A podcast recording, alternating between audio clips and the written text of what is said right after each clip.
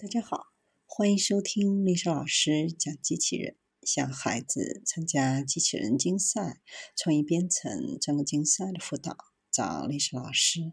欢迎添加微信号幺三五三五九二零六八，或搜索钉钉群三五三二八四三。今天历史老师给大家分享的是机器人检测城市雨污管网，保障城市地下动脉畅通。在淄博高新区，技术人员将一辆形似小汽车模型、拥有四只实心轮胎的管道机器人放入道路的雨水管道井，对污水管网进行检查。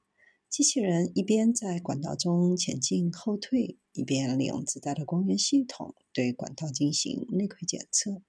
数分钟后，便能通过遥控设备捕捉到管道内的影像图片。技术人员通过图像分析找到该处管道漏水的原因，通知自来水公司前来处理。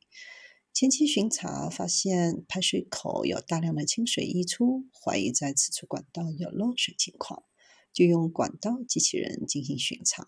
不到半个小时就发现漏水的原因。通过潜望镜、机器人等设备对管线破损、偷排按接等问题进行巡查。管道机器人的检测改变了以往传统人工检测模式。每次检测，工作人员只需要操纵着机器人在管道井内走上一圈，就能对管网的健康状况了如指掌，省时省力，而且更加精准。在汛期到来之前，还可以通过管道机器人对雨污水管道进行全面的检测清淤。